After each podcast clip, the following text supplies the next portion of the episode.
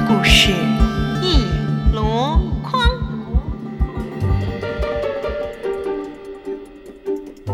各位，这里是果壳 FM《拍案惊奇》，我是苏通。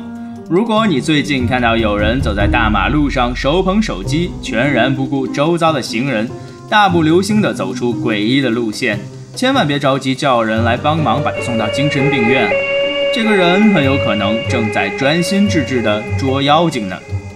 近日，一款名叫 Pokemon Go 的游戏，开创性的将现实与热血奇异的口袋妖怪世界合二为一。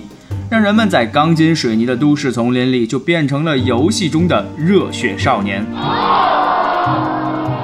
以至于我身边很多学会了翻墙的朋友，纷纷加入了这个痴迷的游戏行列。坦率的讲，我从来没有玩过这个游戏，所以当他们告诉我他们正在追踪一只少见的小精灵时，我以为这些哥们儿是不是趁着我不注意去山里修了个仙，然后拿到了捉妖的天师牌照呢？不过，在人们争相游走在街头忙着捉妖时，千万要注意安全，留个心眼儿，可别像下面将要跟您说起的这几位一样。七月十八日凌晨三点半钟，在美国的巴尔的摩，三名警察正把警车停在路边执勤。此时已是月朗星稀，人倦马疲，估计几位警察叔叔都盼着早点天亮下班呢。突然间，一辆丰田轿车疾驶而来，一名警察马上给出了停车的手势，但对方不但不停车，反而对着警车撞了过来。咣的一声，警车给撞歪在一边，幸亏当时车里并没有人。这下子，警察叔叔们立马就不困了，赶快冲到那辆丰田车旁边，喝令车里的人下车。不过车里的人倒是满不在乎。呃，诸位，我没事儿，只是在玩那个该死。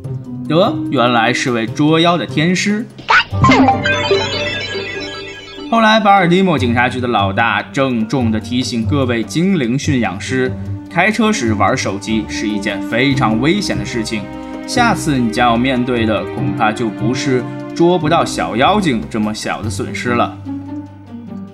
为了捉到小妖怪，还有些玩家也会去一些奇怪的地方，比如美国新泽西州的一名女子就爬到了大树上去捉小妖精，结果就下不来了。Oh no！幸好她还有用来捉妖精的手机，可以用来拨打九幺幺。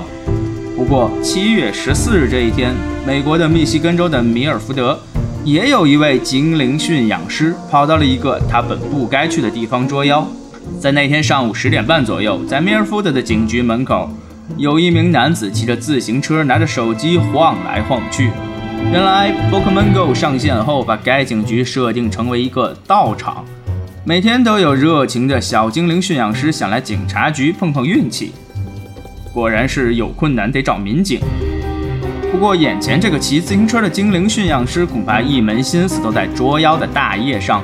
并没有发觉他跑到警察局来玩 Pokemon Go 有何不妥，也忘记了自己其实还是个被通缉的犯人。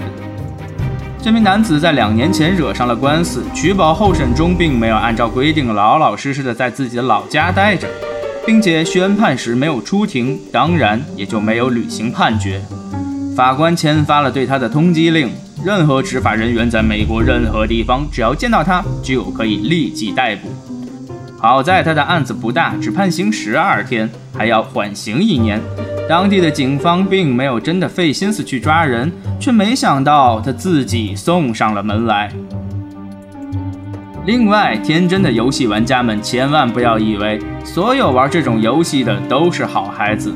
七月十一日，美国警方公布了第一起利用 Pokemon Go 来实施的犯罪。在密苏里州的一些小城市，某些偏僻的地方，比如说停车场，有玩家发现那儿有小精灵出没，便兴冲冲地跑过去。精灵球还没扔出去呢，一支枪已经顶在了脑袋上。没错，是现实世界中的手枪。四名男子一拥而上，将可怜的小精灵驯养员洗劫一空，值钱的东西全都给掳走了，然后开车扬长而去。据当地警方统计，就在短短的两天时间里，至少有十一个人遭到了这种方式的抢劫。警方相信，劫匪是用了某种游戏中的诱饵道具，将小精灵吸引到某个地点，然后在那设伏，等待游戏玩家过来就打劫。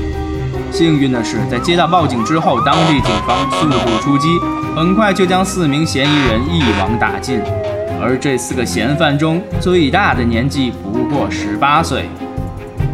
所以，各位玩家，再好玩的游戏也不值得拿自己和他人的生命安全去冒险。